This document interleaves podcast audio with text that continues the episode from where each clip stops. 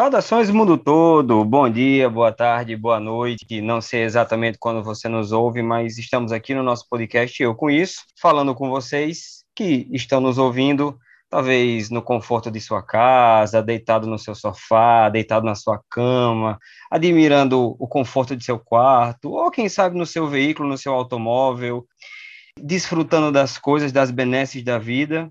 E será que você já parou para pensar que esse conforto te faz um grande privilegiado? O fato de você poder estar tá ouvindo esse podcast, seja lá onde você estiver, já te coloca numa situação muito diferente de, de muitas pessoas que tem por aí no mundo que sequer tem uma casa onde morar, sequer tem um país para chamar de seu.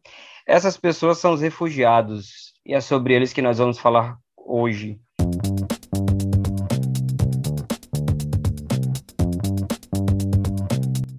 Então, você está pensando aí nos refugiados, o que é que isso tem a ver comigo e eu com isso. E vamos começar primeiro a entender o que é um refugiado. De acordo com a definição aqui no site da Acnur, que é a agência da ONU para refugiados, né, o que são refugiados? São pessoas que estão fora de seu país de origem devido a fundados temores de perseguição relacionados a questões de raça, religião, nacionalidade, pertencimento a um determinado grupo social ou opinião política, como também devido à grave e generalizada violência de direitos humanos e conflitos armados. E não precisa ser uma pessoa extremamente antenada no mundo para saber que existem imensos conflitos por aí, no mundo afora. Alguns não são tão distantes assim quanto a gente quer pensar, né? É muito confortável a gente achar que isso só acontece nos rincões da África, da Ásia, mas a gente tem aqui nosso país vizinho, Venezuela, que está enfrentando uma situação, uma crise humanitária gravíssima, e então os refugiados, esse problema dos refugiados não está tão distante assim da nossa realidade. E só para dar uns dados rápidos, para a gente começar aqui a nossa discussão, neste momento no mundo, dados de 2020, a gente tem aproximadamente 82 milhões de pessoas que foram forçadas a sair de suas casas. E desses 82 milhões de pessoas, aproximadamente 26 milhões de pessoas são refugiadas, e metade dessas pessoas estão abaixo de 18 anos. E só para colocar em perspectiva, minha gente, 82 milhões de pessoas é a população aproximada da Alemanha, 26 milhões de pessoas é a população aproximada da Austrália. Então, assim, é gente pra caramba. É muito fácil a gente é, se esquecer, como eu estava falando, porque você pensa que são coisas que acontecem como, por exemplo, somente no Afeganistão, que era o que a gente estava vendo agora, né? Todo mundo viu aí as imagens impactantes do, dos afegãos desesperados para fugir do país, ou alguns anos atrás, como a gente teve aquela crise na Síria, que eu acho que talvez a, a imagem mais impactante foi a, a, imagem daquele menino, do Alan Kurdi, aquele bebê de dois anos, que morreu na praia, né, afogado, e, e aquela imagem rodou o mundo inteiro. Mas basta você andar aí na, em qualquer cidade média brasileira, que você vai ver o grande fluxo de, de venezuelanos que a gente tem hoje em dia tentando entrar no Brasil, entrando no Brasil e tentando se adaptar, tentando viver. É, imagina a situação periclitante que a Venezuela não está passando, nós que somos cidadãos, que temos todos os direitos, que temos direito a trabalho, carteira assinada, enfim, a nossa vida já está extremamente dificultada aqui no Brasil, tenta se colocar na situação de uma pessoa que está procurando refúgio aqui no Brasil, né? Que ela está tendo que fugir do seu país de origem, deixando tudo para trás. E eu não falo agora só de coisas materiais, mas eu falo de cultura, costumes, hábitos, lugares familiares, sons, música, cheiros, paisagens. Então, tudo isso é muito difícil de você deixar para trás, ainda mais quando você sai numa situação complicada, numa situação caótica. E só para dar aqui mais um, uns dados rápidos, entre 2011 e 2020, a gente teve aproximadamente 46 mil venezuelanos sendo reconhecidos como refugiados aqui no Brasil, né? É uma situação que, de fato, é caótica é, a coisa tá feia, se tá feia para a gente que é brasileiro, imagina para eles que estão chegando aqui, né? Então, o que é que cada um de nós, o que é que a gente tem a ver com isso? Esses dados, por exemplo, que Rafael trouxe, né, de quantos refugiados existem no mundo, ainda foi antes da crise eminente do Afeganistão. Então, esses números aumentaram e estão aumentando cada vez mais. E uma coisa interessante a se deixar claro é que, apesar de que a Acnur ela é o órgão que órgão internacional que trabalha com refugiados, né, ela não regula as leis de cada país. Então, é, o Brasil, ela, ele considera refúgio, é, imigração, a pátria, coisas diferentes, né? Ele tem essa, essa visão diferente. Então, por exemplo, na lei de 2017, que a, a gente conhece como a Lei do Refugiado, né, a Lei 13.445, diz exatamente que imigrante, por exemplo, é a pessoa nacional de outro país ou apátrida que trabalha e reside e se estabelece temporariamente ou definitivamente no Brasil. E já o refúgio, ele vai entender exatamente como a definição do Acnur, mas não necessariamente todos os países entendem refúgio dessa mesma forma. Então a gente tem que entender que o Brasil ele tem leis, né? Essa de 2017 que foi atualizada é uma lei muito preciosa para essa é, esse essa linha de refúgio, mas ainda assim outros países não têm. Então não necessariamente o que acontece na Alemanha, nos Estados Unidos, vai ser a mesma coisa, vai acontecer da mesma forma aqui dentro. É, e é, é interessante é, saber que essa definição do Alto Comissariado das Nações Unidas para o Refúgio, que é o Acnur, que a gente está falando e vamos falar dele por todo o programa, é, ela é uma definição que ela pega de outros estatutos e tratados, como por exemplo o Protocolo de 67, que ele traz justamente é, essa definição que foi trazida para o, o refugiado, que foi essa que Rafael trouxe agora no início do programa, e cada país, de acordo com a sua própria soberania, ele vai trazer para a sua própria carta magna o alcance desse refúgio, se ele vai adotar ou não esse protocolo em específico, caso ele seja signatário uh, desses protocolos todos. E aí a gente está falando do protocolo de 51 e de 67, que trazem essas definições mais basilares sobre o refúgio. Como já foi dito, o Brasil ele reformulou a sua postura quanto ao refúgio e à imigração de uma maneira geral em 2017, porque o que se tinha antes era uma lei que era de 1998, que era o Estatuto do Estrangeiro. O Estatuto do Estrangeiro era completamente diferente. Uh, Lucas, e... Oi? Posso fazer uma breve correção, amigo? Hoje você está bagunçado nas datas. Esse não é de 98. Ele é de 81. 81, isso. Obrigado, Carol. Caramba, Hoje... o dia que Carol Quirino acertou data, hein, amigos? Aplaude. Ei.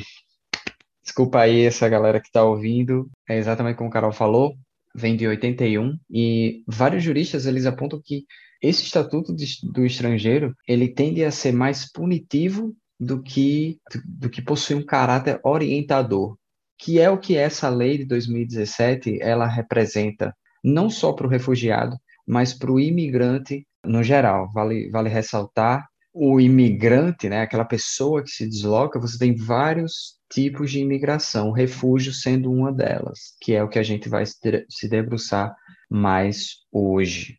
Né? Então, o Brasil, a partir, mesmo antes de 2017, ele já tinha uma postura mais acolhedora devido ao fato de ser signatário dos protocolos de 51 e 67, mesmo com esse Estatuto do Estrangeiro. E aí essa postura ela se torna ainda mais clara com essa mudança em 2017.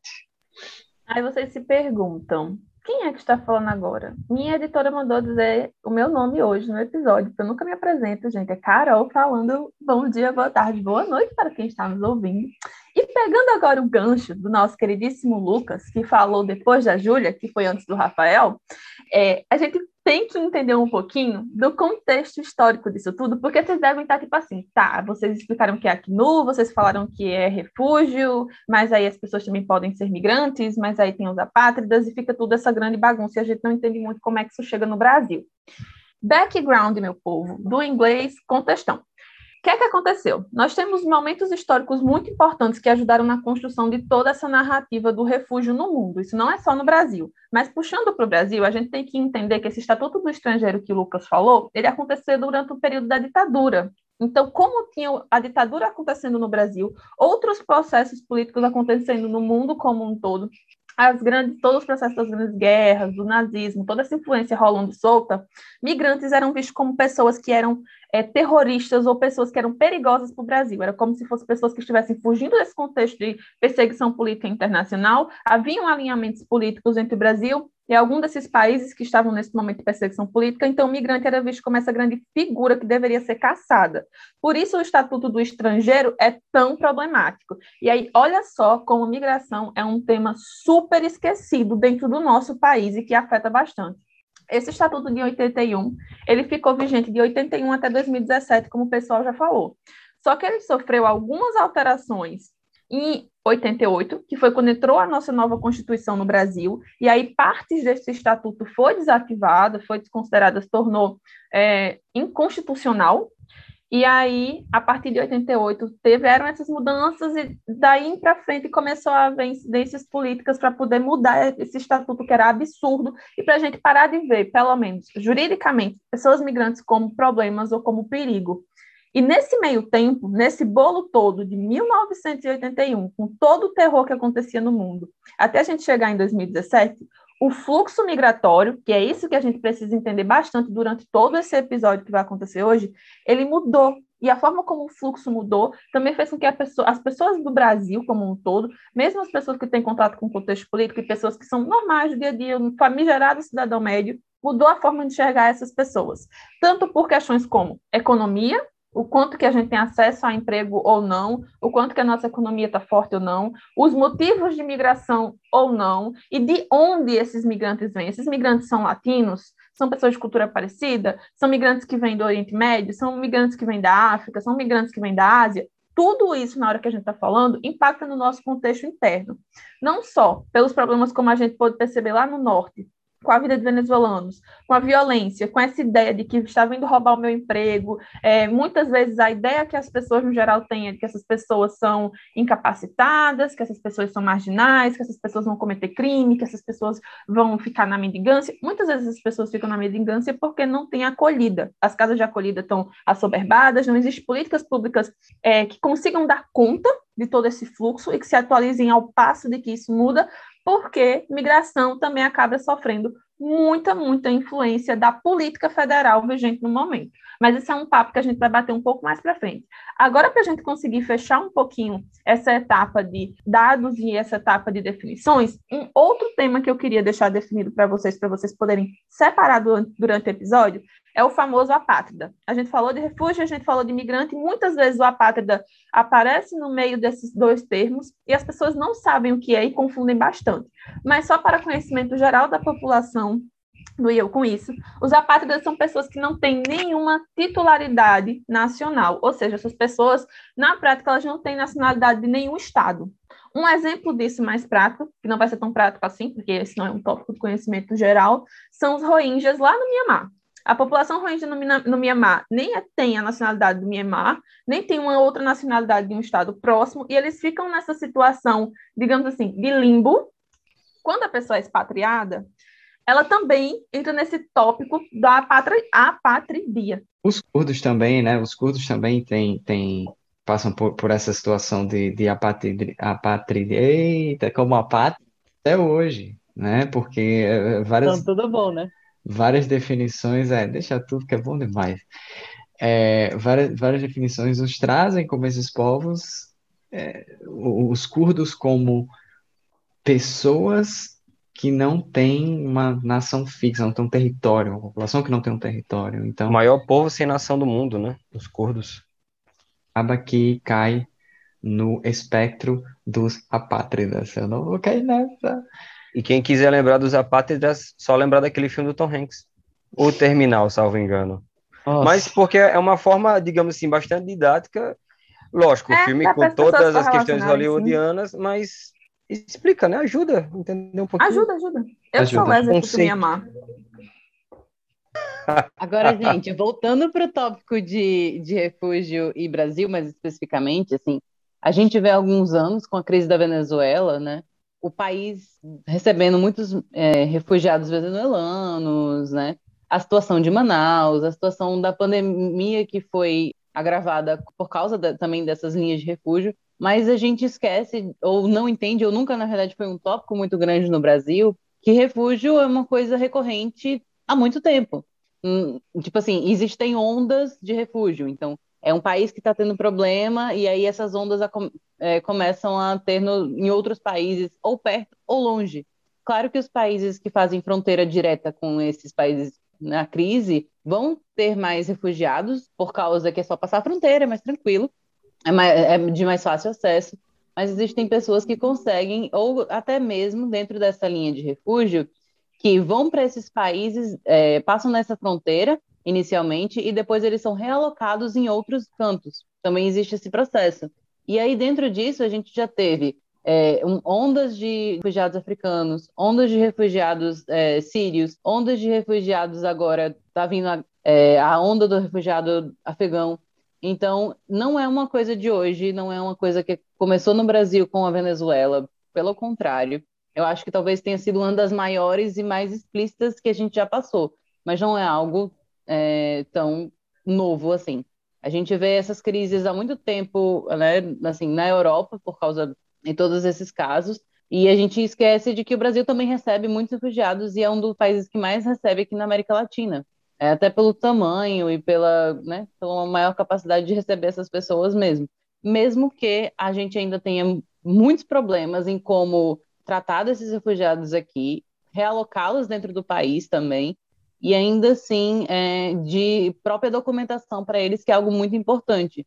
Né, gente, imaginem só, você no Brasil sem ter capacidade de ter um atendimento à saúde do SUS, arranjar qualquer emprego porque você não tem é, identidade, porque você não tem sequer um passaporte, porque não é uma coisa que as pessoas pensam e na verdade elas não deveriam pensar numa hora de crise em pegar o passaporte para sair do país. Então, tem todos esses problemas que elas, essas pessoas precisam de documentações e cabe ao Estado dar essas documentações de acordo com as leis. Só que esse processo, quanto mais pessoas tem, mais demorado é, mais complicado é. Então, é por isso, inclusive, como o Carol comentou, a gente vê muitas pessoas na rua. Não é nem por falta de qualificação, mas sim por falta de documentação pegando um gancho do que Júlia falou, esse processo que ela está falando tem um nome, se chama interiorização. E, inclusive, isso é já na nossa política é, federal uma mudança causada do fluxo de, de, venezuelanos que chegaram ao Brasil, e essa política foi implementada pelo governo brasileiro lá em 2018, justamente para poder reposicionar esse grande fluxo de venezuelanos que estavam chegando em Roraima, e aí aconteceu essa interiorização por quê? Porque eles pegavam essas pessoas lá e elas, e as distribuíam pelo Brasil. Então, até janeiro de 2019, foram mais de 4.300 venezuelanos que foram realocados para São Paulo, Rio, Mato Grosso, Pernambuco, entre outros estados. Então, esses fluxos foram sendo distribuídos para os estados que tinham, primeiro, mais é, condições de receber, então, organizações do terceiro setor que fazia esse processo de acolhida e até mesmo trâmite de documentação, porque uma curiosidade sobre esses processos é que existem outras instituições além do Acnur, que está linkado à ONU, óbvio, que são organizações do terceiro setor, como a Missão Paz e a Caritas, no Brasil, que fazem mutirão para poder fazer renovação de passaporte, para poder tentar viabilizar a documentação dessas pessoas, e isso até acabou gerando um fluxo é, de surgimento de outras organizações ao longo desse fluxo, outras organizações espalhadas pelo Brasil, já para atender essa demanda. A gente tem uma experiência aqui, inclusive, a próxima pessoa a falar é o Lucas, e eu vou dar até esse gancho de, aqui, de bandejinha para você, Lucas, pega essa bola. ah, obrigado, obrigado, Carol. Mas é, antes de, de, a gente falar sobre essas organizações, é, é, interessante a gente deixar claro que nem todo refugiado que é forçado a deixar o seu lar o faz por conta de guerra. Você tem vários contextos que podem levar ao refúgio, guerra sendo apenas um deles. Então, como, exatamente como Rafael deixou claro na definição é, de refugiado dada pelo Alto Comissariado das Nações Unidas para o Refúgio, o Acnur, perseguição, guerra, mas também problemas econômicos, né, graves crises econômicas podem levar pessoas a tentar refúgio em outro país. Um dos casos mais emblemáticos sendo a Venezuela, mas, por exemplo, a gente já recebeu, a gente, que eu falo Brasil, já recebeu população, eh, pessoas de Gana que também vieram pelo mesmo motivo, né? Uma grande crise econômica que se instaurou no país a partir de 2014 e assim sucessivamente. Então, tem várias razões. Nem sempre, é isso que a gente tem que ter em mente, nem sempre o refúgio é necessariamente ligado à guerra. Né? O que quer que faça com que essas, essas pessoas saiam, elas vão sair. E aí, é, já trazendo para essa coisa das organizações que Carol falou, é aqui em Natal, que é de onde a gente está gravando este episódio, temos sim instâncias de ajuda a essas pessoas. Né? É, a Universidade Potiguar que é uma universidade privada aqui da cidade. Ela tem o projeto Sem Fronteiras, que é um projeto feito por alunos do curso de Relações Internacionais da, da universidade, e também conta com outros cursos, como medicina. Os melhores alunos! Exato, o melhor curso.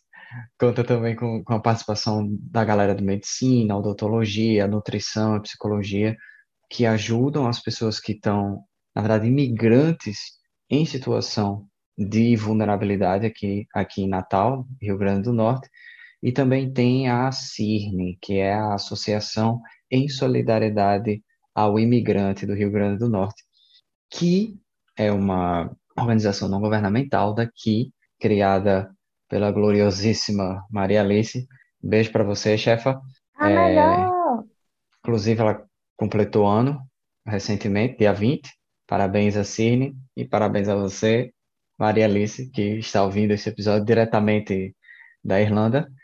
Uh, ajuda essas pessoas de maneira mais oficiosa. A gente, eu, eu falo a gente porque eu sou parte da Cirne atualmente, e a gente faz essa ligação com programas do governo do estado e com programas da prefeitura municipal de Natal para incluir essas pessoas que estão em situação de vulnerabilidade nos vários programas de assistência social que existem. Então, programa de aluguel social, é, o próprio Bolsa Família, enfim, vários, vários programas que tem nessas duas esferas mais próximas, elas a gente da Associação em Solidariedade ao Imigrante do Rio Grande do Norte, que é a CIRNE, né, que eu falei antes, vou falar aqui de novo, porque parece que a diretora esqueceu, a gente faz essa ponte e ajuda essas pessoas, né? Então aí a gente pode pensar, mas muita gente pode pensar, e, a gente já foi questionado isso várias vezes. Ah, mas você está ajudando essas pessoas, mas vocês não ajudam as pessoas que estão em situação de vulnerabilidade aqui em Natal, tal, não sei o quê. Veja bem, de uma maneira indireta, a gente ajuda. Porque a partir do momento em que a gente ajuda essas pessoas, esses imigrantes em situação de vulnerabilidade, a gente também abre espaço para as outras pessoas que, que são daqui e têm essa necessidade. Além do mais, é, o governo do estado e a prefeitura do Natal, elas têm já essa prerrogativa de ajudar essas pessoas, entendeu? Na verdade, não, é trabalho, não era para ser trabalho nosso, mas você tem várias instituições que já ajudam essas pessoas também. Então, nosso trabalho ele é complementar a um esforço muito maior de, de transformação social, de justiça social e assim sucessivamente. Então, é importante que esse trabalho seja feito. E, enfim, é, eu me orgulho de fazer esse trabalho também. Oh. Se você está me ouvindo agora pode ter a oportunidade de, em algum momento, chegar perto desse tópico, chegar perto dessas comunidades e ter uma troca, uma experiência, bater um papo, pegar a perspectiva, saber quem é que está por trás daquele, daquele grande estereótipo que a gente aprendeu a enxergar e a construir com a nossa sociedade, pode ter certeza, bater mão no fogo, que essa vai ser uma experiência transformadora para todas as pessoas que se permitirem. Até porque hoje, gente, nós somos as pessoas que estão recebendo pessoas refugiadas e imigrantes, que estão tá num país que tem uma acolhida, que tem organizações, mas amanhã pode ser o Brasil um país que ecode numa situação econômica surtada, inflação batendo no teto, e você que estava ali jogando pedra no, no refugiado ou no migrante no sinal, se tornar também um refugiado ou um migrante em outro país. E aí, você vai querer ser tratado da maneira como você trata alguém hoje? Se eu jogar essa bolinha aí para vocês. Então, é, e ainda assim, todo nesse processo, vale ressaltar que refúgio é um tópico muito específico. É, nós temos aqui a felicidade de ter pessoas que trabalham com isso. Então, Lucas trabalha com isso, Carol trabalha com isso, Rafael tem já um, uma certa conversa nisso. É, mas é um tópico muito específico mesmo dentro de relações internacionais que é a ideia de que a gente acha que o internacionalista vai trabalhar com isso basicamente assim, dia um é diplomacia, dia dois é imigração, e não é muito assim. Então, por exemplo, eu fui uma pessoa que nunca tive oportunidade de trabalhar com isso, é, e aprendo muito sobre isso. Então, não é algo que está alheio à nossa realidade mesmo. Então, o que Carol estava falando de que ela aprendeu é, muita coisa. O que eu sei, basicamente, né? Eu, eu passo mais pela área de políticas públicas e movimentos sociais, é mais dessa linha do movimento social e não necessariamente especificamente do refúgio. Então, é uma área que tem muita coisa para se entender, muita coisa para se pesquisar, e é, um, é muito grande, tem um âmbito enorme. Então, assim, e aí o dia 3, né? Porque o dia 2 é, é migração e o dia 3 é o quê? É Organização Internacional. Ah. É ONU, né? O dia 3 é você ser chique lá na ONU, entendeu? Então, assim, assim como a pessoa que supostamente manda é o alto-chefe do país foi lá falar hoje, é, essa semana, sobre é, o Brasil, sobre a condição do mundo, entendeu? E aí eu acho muito importante a gente ter essa noção de que os, os nossos conhecimentos também eles podem ser muito específicos e assim como Carol falou, é muitas vezes você ir lá e realmente procurar e ajudar, e não só em relações internacionais, eu acho. Todas as áreas, entendeu? Você vai achar alguma forma de ajudar essas pessoas. E com isso, meus amores, nós encerramos esse episódio maravilhoso do E Eu Com Isso. Eu quero aproveitar esse momento de encerramento para agradecer as pessoas que me possibilitaram mudar minha visão sobre tudo isso, ser uma pessoa mais inteligente e humana agora, que é Maria Alice, que me trouxe para minha primeira oportunidade de voluntariado pós-formada, e Letícia da Missão Paz, que é minha atual chefe, que é uma deusa maravilhosa e que me permite aprender muito, muito todos os dias. Muito obrigada, meninas, para variar Mulheres Mudando o Mundo. E para você que ficou aí até agora e não sabe qual é o tema do próximo episódio, eu vou te contar, pessoa maravilhosa. No próximo episódio, nós vamos falar sobre ONU, ela mesma, Organização das Nações Unidas. Tá passada?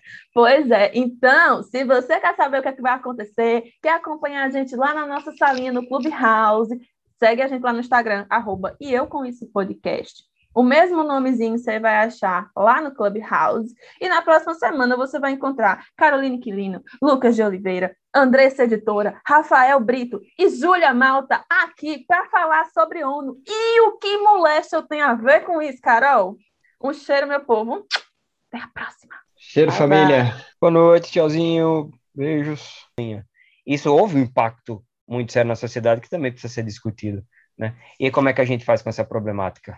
Então, uma coisa que eu acho bem interessante da gente pontuar aqui é que toda essa parte de migração e de refúgio mais especificamente, na verdade, principalmente de refúgio, é que normalmente vem de países que estão, ou de pessoas que estão passando por crises nos seus países, tá? Ninguém é, escolhe é, mudar de país livremente, isso se chama migração, isso não, imigração, isso não se chama refúgio. Refúgio, ele sempre tem essa causa por trás, ele sempre tem uma causa humanitária por trás. E aí a gente vai especificar agora, assim, quando um refugiado chega no país, no nosso país mais especificamente, ele está nessa situação de vulnerabilidade. E aí, o que causa muitas vezes é que ele não é o que a gente chama do imigrante rico, né? Ele não é o imigrante do qual a nossa sociedade aceita.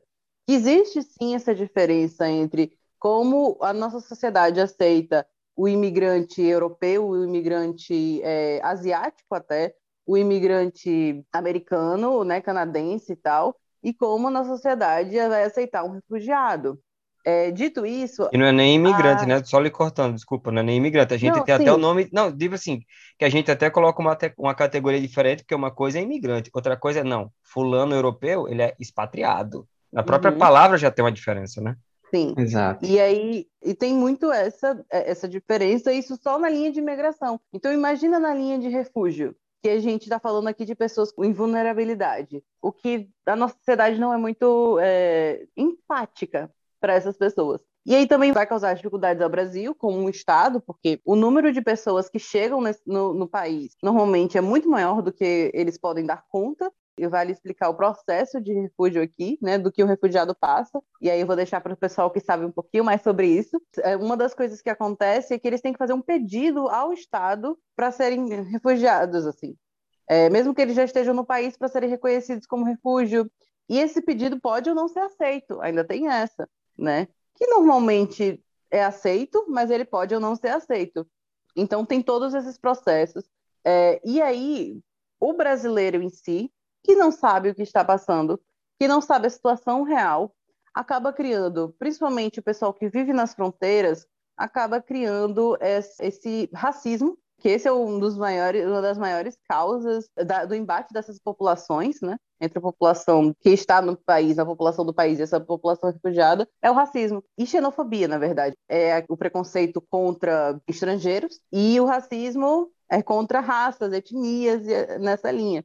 Como a gente raramente vai ter um caso onde nós temos problemas com europeus e americanos e né, a, a, sociedade aceita, a gente também vai ter problema e a gente vai causar ou acabar tendo problemas com essas populações que vêm em vulnerabilidade. E aí esse racismo causa é, situações como a que teve em Pacaraima. Pacaraima é a primeira cidade brasileira na Venezuela, então é a cidade que recebe mais esses venezuelanos inicialmente, aonde campos em que eles estavam assim, abrigados foram queimados pela própria população, eles foram mandados para voltar para a terra deles. Todo esse problema que causa uma humilhação, é, pessoas já foram espancadas por causa disso. Então, é um assunto muito sério a se tratar. É, eu entendo que a população vai sofrer, porque quer queira, quer não, é uma cidade pequena, é uma cidade muito pequena que do nada triplicou o, o, número de pessoas e realmente assim não tem capacidade da cidade aguentar todas essas pessoas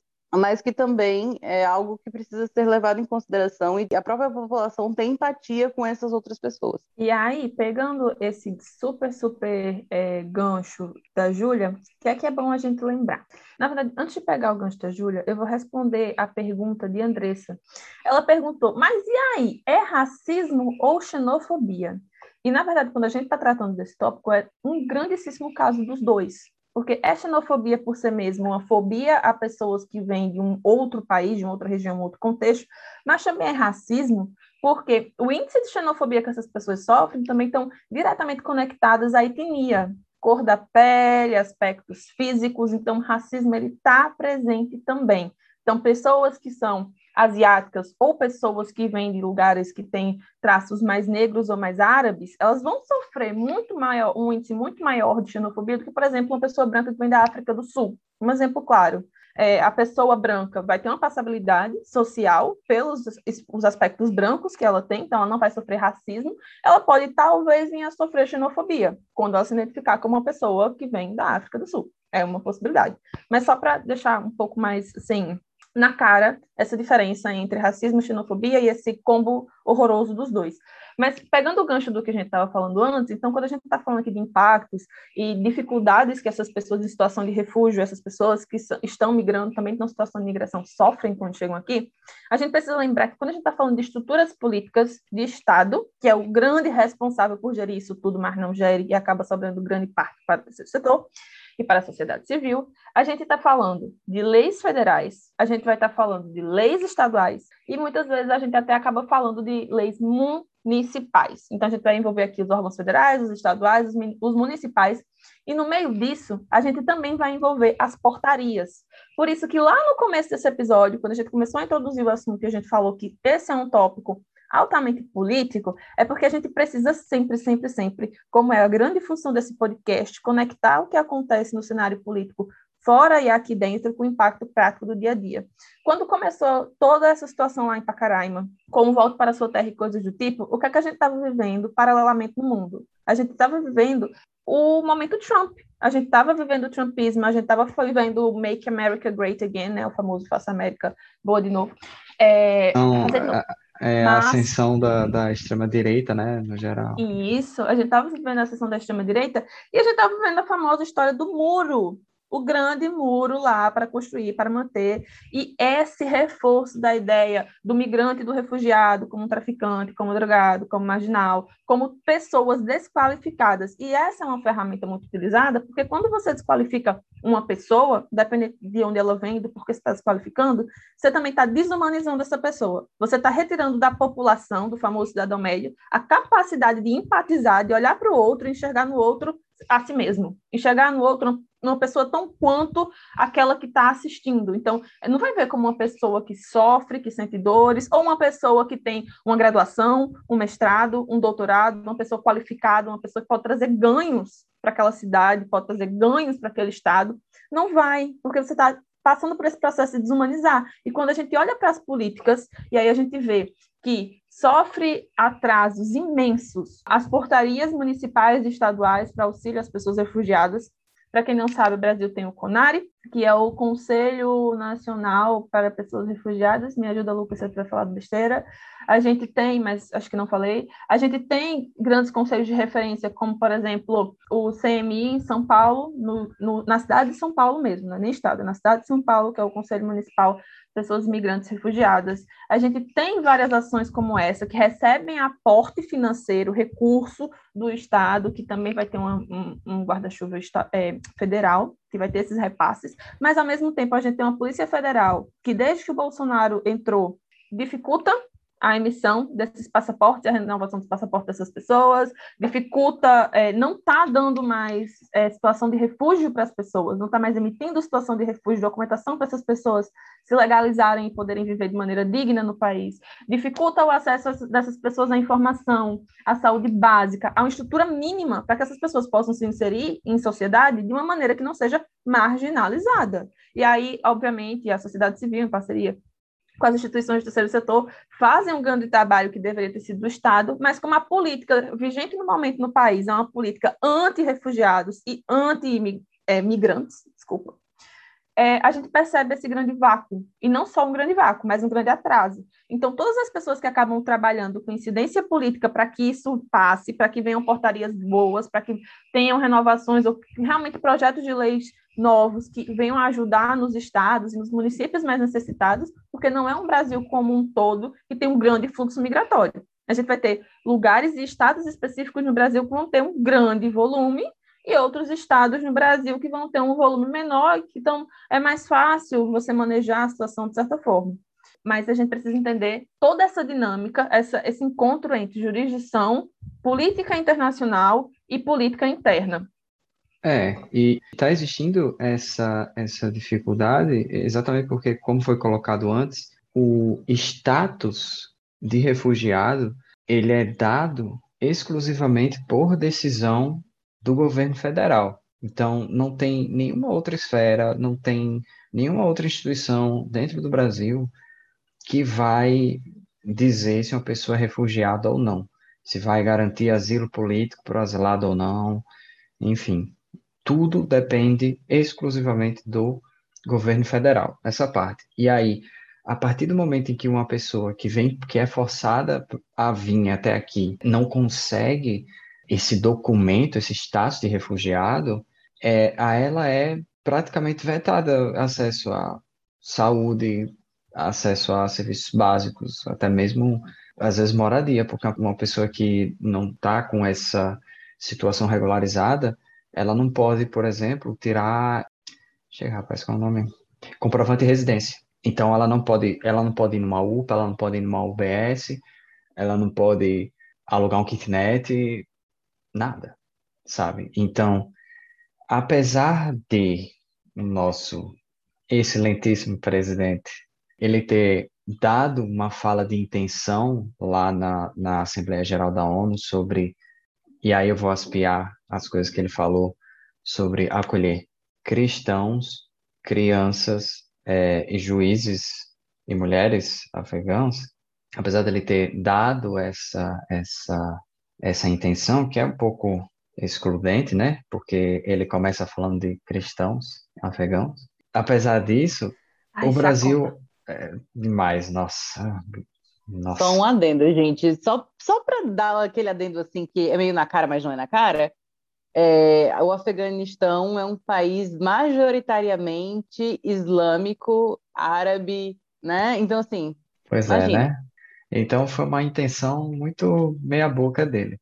Apesar disso, o Brasil ele tem um histórico de, de acolhida muito bom, sabe? Até o que quer que tenha acontecido com a gente em 2018, a gente tem um histórico muito bom de acolhida e de projeção solidária e humanitária internacional. E aí, voltando um pouquinho para a parte da polemiquita lançada pelo nosso gloriosíssimo Rafael, realmente existe uma dificuldade natural, um choque de cultura, quando as pessoas vêm para cá e da gente que está aqui recebendo essas pessoas. Então, realmente não precisa ir muito longe. Aqui em Natal, Rio Grande do Norte, onde estamos gravando, tivemos um fluxo de venezuelanos e dentre eles vieram venezuelanos uh, indígenas do, da etnia Warao, que são indígenas nômades lá da Venezuela, mas que eles, Lucas, eles vieram para cá só porque eles são nômades? Não, eles vieram para cá porque a situação antes de Maduro para eles já estava ruim, piorou com, com a ascensão de Maduro e tudo que ele fez para boicotar a Constituinte e tá, aquela novela toda que a gente já tá careca de saber. E eles vieram, a, a, acabaram vindo pelo, pelo norte do, do, do Brasil, né, obviamente, que é onde está a fronteira com a Venezuela, e desceram aqui para o Nordeste. Então, essas pessoas vieram para cá e a cultura delas já é completamente diferente do venezuelano que mora nos grandes centros, que, do venezuelano que não é, é, que não é indígena, que não é originário. Então, já tem, já, já havia um choque de cultura lá. Então, quando eles vieram para cá, foi ainda mais difícil. Embora os Warau, eles têm, eles falem o, o mesmo espanhol que é falado na Venezuela, o sotaque deles é diferente. E você sente, principalmente a galera aí que é fluente em espanhol, dá para perceber muito que o espanhol aral é diferente do espanhol venezuelano. Então, esse já é um fator de, de choque. E tem várias outras também, por serem originários, nômades. Isso já muda muita coisa. Você já vê, há já uma tendência deles estarem nas ruas, muito embora isso aqui, no caso específico de Natal, esteja mudando, né? Porque a gente tem conseguido, com a ajuda do governo do estado, alocar várias dessas famílias é, em aluguéis sociais, mas essa, essa é uma dificuldade muito clara. Por outro lado, todo o povo que vem, infelizmente por força do refúgio, eles vêm também com um potencial de ajudar principalmente na economia. De novo exemplo dos Warau. Os Warau eles têm uma tradição de artesanato muito forte. Então, como aqui em Natal a gente também tem esse, é, esses subsídios e, e, esse estímulo à produção artesanal local, a gente conseguiu, com uma certa facilidade, trazer, é, inserir esses uh, venezuelanos Waral nas várias uh, cooperativas de artesanato, onde eles fazem o artesanato deles, eles ensinam, então há um intercâmbio artístico-cultural a partir do momento em que eles trazem a arte dele para o nosso artesanato local e a gente também contribui com as nossas técnicas com eles. Então, tem, tem havido esse esforço de fazer essa troca, mas essa troca não veio sem esse choque grande nos primeiros, sei lá, um ano, um ano e meio em que eles vieram para cá. E aí, o que eu vou pegar desse gancho, meu querido Lucas, é o fato de que, da mesma forma que as pessoas tiveram, demoraram esse tempo aí para poder se conectar com os que chegaram e entender e fazer essa troca tirar um bom proveito, são exercícios que, na verdade, qualquer pessoa ouvindo esse podcast ou não ouvindo esse podcast, mas de preferência ouvindo esse podcast, quiser fazer para mudar a perspectiva, é totalmente possível, totalmente palpável. Muito é, depois de agora do, do, da pandemia com Covid, tudo ficou online, então muitas organizações estão aceitando pessoas para trabalhar voluntárias nessa temática.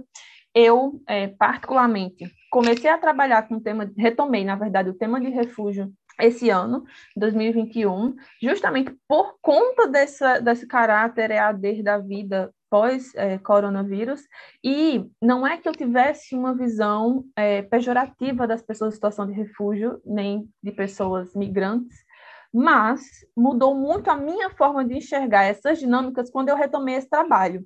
Eu retomei fazendo voluntariado para a Caritas de São Paulo, junto com a Acnur, trabalhando numa plataforma que se chama Help. Então, se você meter aí no Google Help Acnur, você vai conseguir achar um site que tem todas as informações que você puder imaginar relacionadas ao Brasil e à migração, refúgio e apatridia é, vocês conseguem acessar lá todas essas informações. Eu ajudava como voluntária criando conteúdo, colocando lá o que é que mudou nas leis, o que é que estava acontecendo, regulamentos para coronavírus e tudo mais. E isso me fez voltar para o tópico e perceber o quão político era migração e refúgio. E olha só, eu sou uma pessoa que tem, como vocês sabem, o background, todo mundo aqui tem esse background de relações internacionais, e eu, mesma pessoa, formada em relações internacionais, que já tinha trabalhado com o tópico antes, me vi redescobrindo esses processos e essas dinâmicas dessas pessoas, e novas dificuldades, e novas visões, e novas qualidades, porque também toda vez que a gente fala em pessoas em situação de refúgio, pessoas em situação de migração,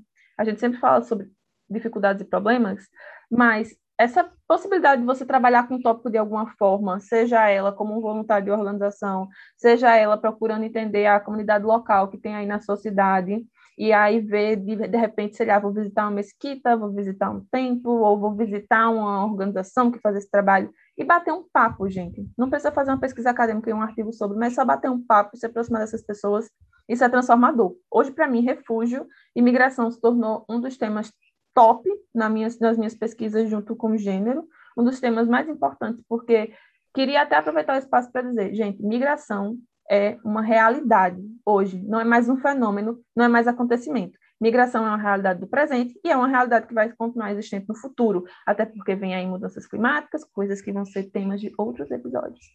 E isso vai gerar migração, isso vai gerar refúgio, isso vai gerar uma série de fatores. Então, se você que está me ouvindo agora pode ter a oportunidade de, em algum momento, chegar perto desse tópico, chegar perto dessas comunidades e ter uma troca, uma experiência, bater um papo, pegar a perspectiva, saber quem é que está por trás daquele, daquele grande estereótipo que a gente aprendeu a enxergar e a construir com a nossa sociedade, pode ter certeza, bater mão no fogo, que essa vai ser uma experiência transformadora para todas as pessoas que se permitirem. Até porque hoje, gente, nós somos as pessoas que estão recebendo pessoas refugiadas imigrantes, que estão tá num país que tem uma acolhida, que tem organizações, mas amanhã pode ser o Brasil um país que ecode numa situação econômica surtada, inflação batendo no teto, e você que estava ali jogando pedra no, no refugiado ou no migrante no sinal, se tornar também um refugiado ou um migrante em outro país. E aí, você vai querer ser tratado da maneira como você trata alguém hoje?